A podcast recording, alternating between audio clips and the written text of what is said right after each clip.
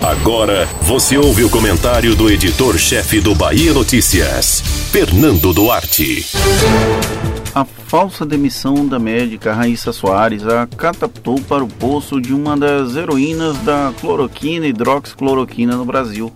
Atuando no Hospital Regional Luiz Eduardo Magalhães, em Porto Seguro, a médica ganhou notoriedade após receber uma ligação do presidente Jair Bolsonaro, em que o chefe do executivo garante o envio do remédio para a cidade do extremo sul baiano.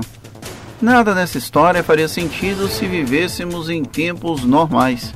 Porém, definitivamente não vivemos em tempos normais. Tudo começa com o fato de uma profissional formada no âmbito da ciência tratar a cloroquina como a salvação da lavoura contra o coronavírus.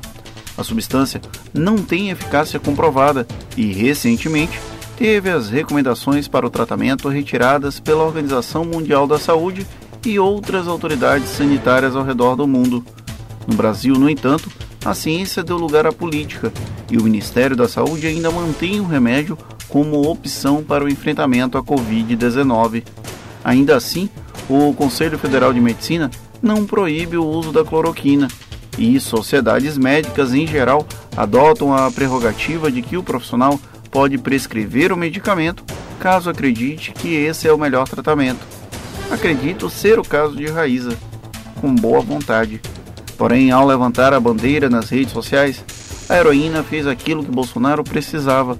Se tornou uma médica a defender que a cloroquina é a grande chance contra o coronavírus. Dentro da lógica do discurso empregado pelo presidente, tudo isso faz sentido. Para completar a narrativa translocada, faltava a cereja do bolo. A médica bolsonarista foi vítima da perseguição da esquerda, que é contra a cloroquina. Pois bem, o roteiro não deixou buracos. A informação de que Raíssa foi demitida pelo governador Rui Costa correu o mundo e nos submundos da internet virou verdade, ainda que a própria médica tenha informado que não renovou o contrato com o hospital por incompatibilidade de plantões com outras unidades de saúde em que trabalha. No universo das redes sociais, a verdade pouco importa. Então, a informação falsa ganhou ares perfeitos de teoria da conspiração.